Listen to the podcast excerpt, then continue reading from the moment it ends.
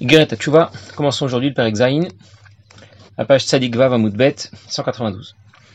L'Admour Azaken nous a expliqué dans les prakim précédents quelles étaient les répercussions, les conséquences de nos fautes. Quand quelqu'un fait une avera, il sombre du côté opposé à l'Akdusha, du côté des clipotes. Son corps a sombré, sa neshama a sombré. Et cette neshama n'est pas seule, elle entraîne dans sa chute l'ensemble des neshamot Israël, l'ensemble du peuple juif. Et ce n'est pas tout. Le divin aussi l'a suivi dans son délire.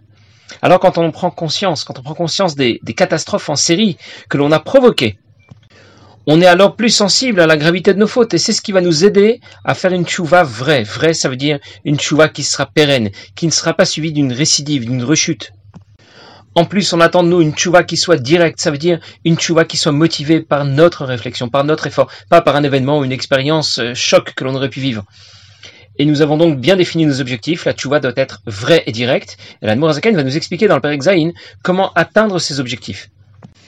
Veulam derech haemet vayasha, le chemin vrai et direct, anal, pour faire tchouva.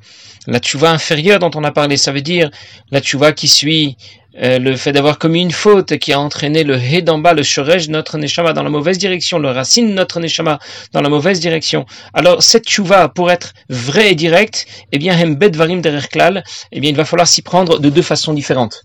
La Noirzaken présente deux méthodes, deux sujets de réflexion qui vont nous engager à faire tchouva de façon vraie et directe. Pourquoi deux méthodes? Parce que celui qui a commis une faute, il porte en lui deux systèmes, deux systèmes qui coexistent et qui sont associés à cette faute. Ces deux systèmes, ce sont le nefesh Eloki d'une part, l'âme divine, et le nefesh Abami d'autre part avec le corps, l'âme animale. Et on va donc devoir travailler dans ces deux directions. Travailler à la fois sur le nefesh Elokit et à la fois sur le nefesh Abami et le corps. Celui qui commet une faute se retrouve dans une situation spirituelle critique. Il est en réanimation. Il faudra donc traiter à la fois la neshama, le nefesh elokit, et le corps et le nefesh abamit. Ces deux méthodes, les deux procédés dont nous allons parler, ne sont pas deux méthodes optionnelles. Ce sont deux méthodes complémentaires qui permettent de gérer le problème dans sa totalité. Alors la première méthode concerne le nefesh et la Zaken commence et il dit Première méthode consiste à éveiller la miséricorde la plus haute sur, depuis l'origine de la miséricorde. Je vais y revenir tout de suite. Al nishmato Pour sa neshama, son âme divine, chez Naflami, Baruchu, qui a fait une chute depuis un toit très haut, les Bira Mikta, jusqu'à un puits très profond, Henechalot Atuma Vesitracha, ce puits très profond par lequel on désigne le côté opposé à l'Akdusha, le côté impur dans la création et sur l'origine de, ce, de cette neshama, qui est Akadosh Baruchu, le Shem Avaye, les quatre lettres du nom de Dieu, comme Shkatouv, Yashuv el Hashem, Virachameu, il reviendra vers Dieu et il aura pitié de lui. De qui il aura pitié? De lui, Perouche, le Rachamim. Ça veut dire avoir pitié de Dieu, avoir pitié de l'amshacha, de l'énergie qui provient d'Akadosh Baruchu, des quatre lettres du nom de Dieu, qui ont été engagés du côté opposé à l'Akdusha, du côté de l'autre côté, qui est un pur Atmeim, et qui lui apporte plus d'énergie à cause des erreurs de l'homme, de, de, la, à cause de ses combines, de ses mauvaises pensées. Comme on dit, comme c'est écrit dans Shirachirim, le Pasuk dit Baratim, le roi est prisonnier de son palais, de ses palais, de ses chambres. il s'agit de la vitesse de ses pensées. Galut Kanal, il s'agit de l'exil de la Shrina dont on a parlé précédemment. Alors je vais reprendre ce que l'Admorazaken vient d'expliquer au sujet de cette première méthode qui, qui concerne le Nefesh Elokit. Il nous parle d'éveiller les miséricordes les plus hautes. Mimekor Arachamim, de l'origine de la miséricorde. Dans les filotes des des dix jours de Tchouva, on dit parfois de Dieu qu'il est Avrahaman, le père, le père miséricordieux. Et parfois on dit de lui qu'il est Avrachamim, le père de la miséricorde. Avrahaman, ça veut dire que Dieu est notre père miséricordieux. Dieu est notre père. Il a une certaine qualité. Il a beaucoup de mensuétude et de miséricorde pour nous. Avrachamim, ça veut dire que Dieu est à l'origine de la miséricorde qui existe dans la création. C'est lui qui l'a créé. C'est donc beaucoup plus fort. Il s'agit d'une miséricorde, beaucoup plus haute. En d'autres mots, pour le dire simplement et résumer la première méthode. La première méthode représente l'amour azaken. Et un peu pitié de ta neshama. Essaye d'avoir un peu de peine pour ta neshama. Tu t'apprêtes à commettre une faute. Tu ne vois pas quel est le problème. Écoute un peu et réfléchis bien. L'ensemble de la création a été créé par Akadosh Baruch L'origine de, la création peut être comparée à un toit. La création elle-même est comparée à un puits. L'existence de la création sera comparée à une chute, d'un toit jusqu'à un puits. Mais l'aneshama qui s'apprête à commettre une faute, elle est complètement décalée par rapport à la création. Elle vient d'au-dessus du toit, d'un toit très haut. C'est un copier-coller du divin. Elle prend racine auprès de Dieu lui-même. Et elle ne s'apprête pas seulement à descendre dans ce monde, qui est comparé à un puits. Elle s'apprête à y commettre une faute. Ça veut dire euh, cette faute qui sera comparée à une chute, à une chute dans un puits très profond. Parce que celui qui commet une faute va sombrer du côté des clipotes. Et c'est dans la création ce qui est au plus bas. Alors je récapitule. Réfléchis bien et considère. D'une part, quelle est l'origine de quelle est sa hauteur, quelle est sa noblesse. Et d'autre part, où tu veux, où tu veux l'engouffrer. Quelle chute vertigineuse tu veux lui faire subir. Et un peu pitié de ta neshama. Si quelqu'un fait un geste maladroit, il va salir le vêtement de son voisin. C'est, embêtant. Mais si son voisin, c'est le préfet, le président, je ne sais pas qui, ça devient beaucoup plus grave parce que c'est quelqu'un d'important. Et quand tu commets une faute, c'est un échama que tu as sali. Ta neshama, en plus, c'est une partie de Dieu. Dieu qui doit donc t'accompagner dans, dans ton délire. Alors arrête tout de suite. Et un peu pitié pour Dieu qui t'accompagne. Et un peu pitié pour ta neshama. Le pasouk dit, le pasouk Asida Zaken nous dit, il, il reviendra vers Dieu, il aura de la peine pour lui. Ça veut dire qu'il reviendra vers Dieu et il aura de la peine pour Dieu. Pourquoi il aura de la peine pour Dieu? C'est lui qui a commis une faute. Parce que Dieu l'a suivi dans sa chute. Parce qu'il est Reven Nachalato. Il est lié à Dieu comme on lit deux extrémités, comme, les deux extrémités d'une corde sont liées l'une à l'autre. Sa neshama est lié à Dieu. Disons que tu n'es pas de la peine pour toi. Tu pourrais au moins avoir un peu de peine pour Dieu. Tu contrains Kadosh Baruch à t'accompagner du côté qui est opposé à l'Akdusha. Ce côté qui le dégoûte, que l'on appelle les clipotes, chaque fois que tu commets une faute. Le pasuk dit dans Shirachirim, Melech Asur Baratim. On parle d'un roi qui serait prisonnier de ses chambres, de, de, de son palais. Ce pasuk exprime l'idée selon laquelle Dieu nous accompagne partout où nous allons. Il s'est rendu en quelque sorte prisonnier de la situation, prisonnier de tes décisions. Dieu ne t'abandonne jamais. En même temps, c'est bien de savoir, mais il faut savoir, quelles que soient tes décisions, il t'accompagne là où tu vas, même lorsque tes décisions ne sont pas les bonnes. On a parlé de Ra'at, en araméen, ça veut dire courir. Ça désigne nos pensées, nos pensées qui courent dans tous les sens. Ce ne sont pas toujours de bonnes pensées. Et Dieu s'est lié à nous et nous accompagne dans toutes nos pensées. Dieu est engagé, si on peut dire, prisonnier de nos pensées. Rite mocha. Et c'est ce qu'on appelle l'exil de la Shrina. Nos pensées, nos paroles, nos actions peuvent nous faire sombrer de la même manière du côté du mal, du côté des clipotes. En réalité, la pensée est le vêtement, le vêtement de l'âme le plus profond, comme on l'a vu dans les premiers prakim de l'écoute marim. Et c'est donc le vêtement de l'âme qui sera le plus affecté par les fautes que l'on va commettre. On accorde en général plus de gravité à nos gestes quand quelqu'un s'est mal comporté, ou bien un peu moins déjà à nos paroles, parce que s'il a dit quelque chose qui n'était pas très joli, bon, c'est embêtant, mais c'est pas si grave. Et on accorde en général beaucoup moins de gravité à nos pensées, à nos mauvaises pensées. En réalité, les conséquences désastreuses de nos fautes sont bien plus graves pour nos pensées un peu moins pour nos paroles et encore moins pour nos actions.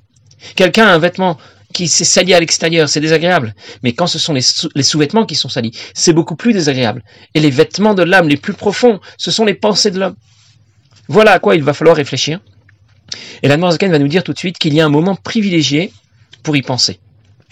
il dit, Tikkun Chatzot, le moment privilégié pour mener cette réflexion concernant le Nefesh Elokit, la pitié qu'on pourrait avoir pour notre Neshama, c'est le moment de Tikkun Chatzot. Je vais revenir tout de suite. Comme c'est rapporté dans le Sido. C'est ça que dit le Pasuk Sham là-bas, Nafla Teretro chez nous. Oina Lanu La couronne de notre tête est tombée. Qu'est-ce que c'est que la couronne de notre tête? Malheur à nous, car nous avons fauté. Pour ça qu'Akadosh Baruch Hu est appelé Melech Alouv, un roi méprisé. Dans Pirkei Chalot, un livre qui a été écrit par Rabbi Ishmael, comme Shkatav Cordovero comme écrit Ramoshe Cordovero, qui El Bon Gadol misé, il n'y a pas de mépris plus haut que celui-là. Ou maskil, spécialement quand celui qui va, euh, celui qui, euh, quand on va bien considérer, Bigdulat en Baruchu, la grandeur de Dieu, mais Malé Kolalmin, Sovev Kolalmin, qui est à la fois intégré à la création, au-delà de la création. Chacun à la hauteur de sa réflexion, de sa, de son, de son intelligence. Il aura beaucoup d'amertume pour ça, il sera très amer de la situation qu'il a provoquée pour lui, pour sa neshama et pour la shrina. Bien. Zaken vient de nous dire que le meilleur moment pour mener la réflexion dont on a parlé au sujet de la situation désastreuse de notre nefesha, elokit, notre âme divine quand on commet une faute, c'est le moment de tikkun chatzot. Il s'agit d'une fila que l'on ne pratique pas souvent à notre époque. Il s'agit d'une fila relativement courte, au cours de laquelle on se lamente pour la destruction du Beth Amikdash, pour l'exil au milieu de la nuit. On demande à Kadesh Baruch de nous libérer de cet exil. Et si cette fila est sincère, eh bien on ne peut pas ensuite aller dormir tranquillement. On va continuer à étudier jusqu'au matin, prier ensuite Shachrit, la journée continue. Ça veut dire que il, ne s'agit pas, quand on parle de Tikkun Chatzot, il ne s'agit pas de se lever au milieu de la nuit, réciter quelques pages du Sido et retourner dormir tranquillement sur ses deux oreilles. C'est un céder, c'est une procédure bien plus intense, profonde, une démarche sérieuse qui concerne la destruction du temple, la destruction du Beth Amikdash et l'exil de l'exil de Bnei Israël, l'exil de la Shrina. Et lorsque cette, ce céder est suivi, cette procédure, cette démarche sérieuse est suivie convenablement, alors on s'est tellement lamenté pour la destruction de Beth Amikdash, pour l'exil, l'exil de la Shrina, que on souhaite tout faire pour remédier à cette situation. Naturellement, euh, on va continuer à étudier jusqu'au matin. vous comprenez maintenant pourquoi c'est une fila que l'on ne pratique plus tellement, parce qu'on est assez loin de tout ça. Mais si vraiment on avait de la peine pour Dieu, pour notre Neshama, pour la destruction du Beth Amikdash, pour l'exil dans lequel on se trouve, eh bien c'est le CEDER qu'on aurait dû suivre. Bon, concrètement, à notre époque, on mènera plutôt cette réflexion, le moment le plus le, moment privilégié pour mener cette réflexion sera celui de Kirat Shema Shalamita. On y trouve aussi le Teilim Nunalef, le psaume, le psaume 51, où on évoque aussi, aussi l'exil de la Shrina. C'est donc le bon moment pour y réfléchir sérieusement. Le pasuk a cité l'Admour Azaken dit, Nafla à terre être chez nous. La couronne de notre tête est tombée. Notre tête, nous, c'est notre Neshama. Et la couronne de notre tête, à terre être chez nous. C'est Dieu qui est à l'origine de notre Neshama, qui est au-delà de notre Neshama. Akadash Baruch a été méprisé par nos fautes. C'est ce qui est écrit dans Pirkei Chalot, ce livre qui est écrit par Rabbi Parce qu'il n'y a pas de honte plus grande que celle-là. Le roi t'accompagne, et toi, tu l'entraînes dans tous tes délires. Tu pars en vrille, c'est une chose, mais tu entraînes Dieu avec toi. Et plus tu vas considérer sérieusement la grandeur de Dieu, et plus tu vas prendre conscience des conséquences catastrophiques de tes fautes. Euh, euh, combien tu as, combien tu as affecté ta neshama, combien tu as méprisé Akadosh Baruch Voilà pour la description dans la première méthode que présente la Zaken, pour nous aider à atteindre nos, objectifs, faire que notre tchouva soit vrai, faire que notre tchouva soit direct. Une première méthode qui engage d'abord le nefesh elokit. La deuxième méthode que nous verrons la prochaine fois va plutôt concerner le nefesh abamit. On raconte qu'un certain chassid, Reb Gershonberg, avait l'habitude d'étudier, d'étudier la Torah jour et nuit, de prier. Euh, il avait un engagement profond dans Avodat Hashem. Et très tard dans la nuit, après une longue journée d'études et de prière, euh, il euh, commençait Kriyat Shema Shalamita avant, avant, avant d'aller dormir. Et Kriyat Shema Shalamita ne durait pas que quelques minutes. Ça durait un certain temps, un long moment. Et il se préparait tout, de, de, de, cette manière à Birkat Amapil, la dernière bracha que l'on fait avant de s'endormir. Il avait l'habitude de dire, Gershonberg, comme pour s'adresser à soi-même, tu vas aller dormir il faut faire tchouva. Il faut que demain matin tu te lèves et que tu sois un autre homme, que tu comprennes enfin, que tu ressentes enfin quelle pitié tu pourrais avoir pour toi-même, quelle pitié tu pourrais avoir pour la shrina.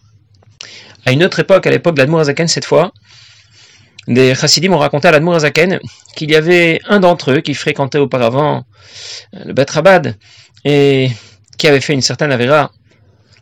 Et les chassidim avaient décidé de, de l'écarter, de l'éloigner, de l'écarter de, la communauté, de le bannir.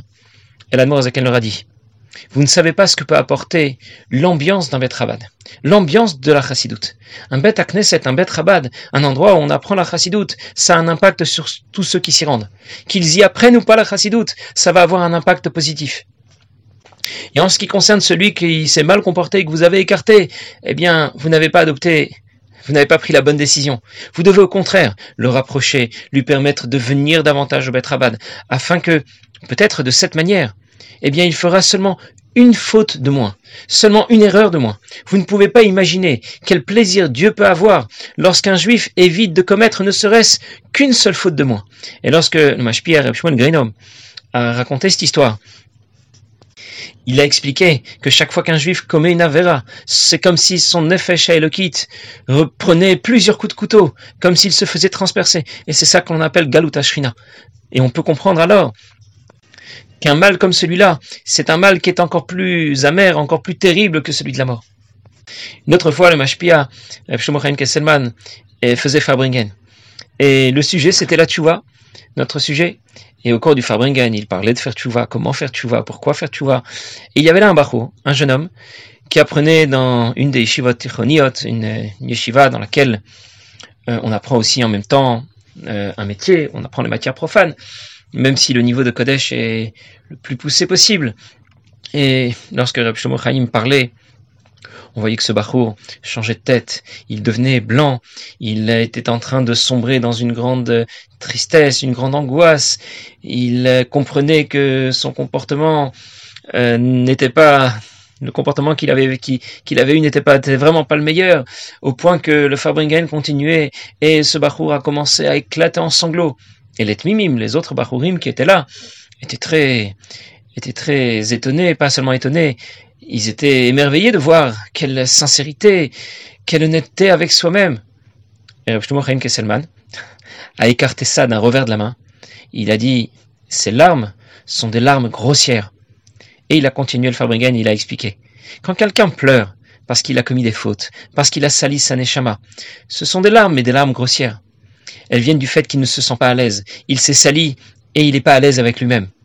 Les larmes plus fines, plus raffinées, sont celles que l'on va verser quand on va comprendre que lorsqu'on a commis une faute, on n'a pas seulement sali sa neshama, on ne s'est pas seulement sali soi-même, mais on a provoqué l'exil de la shrina, on a entraîné à Kadesh Baruch dans la boue, dans là, là où on s'est engouffré. Et ça, c'est beaucoup plus grave. Et c'est pour cette raison qu'il sera nécessaire de faire tchouva.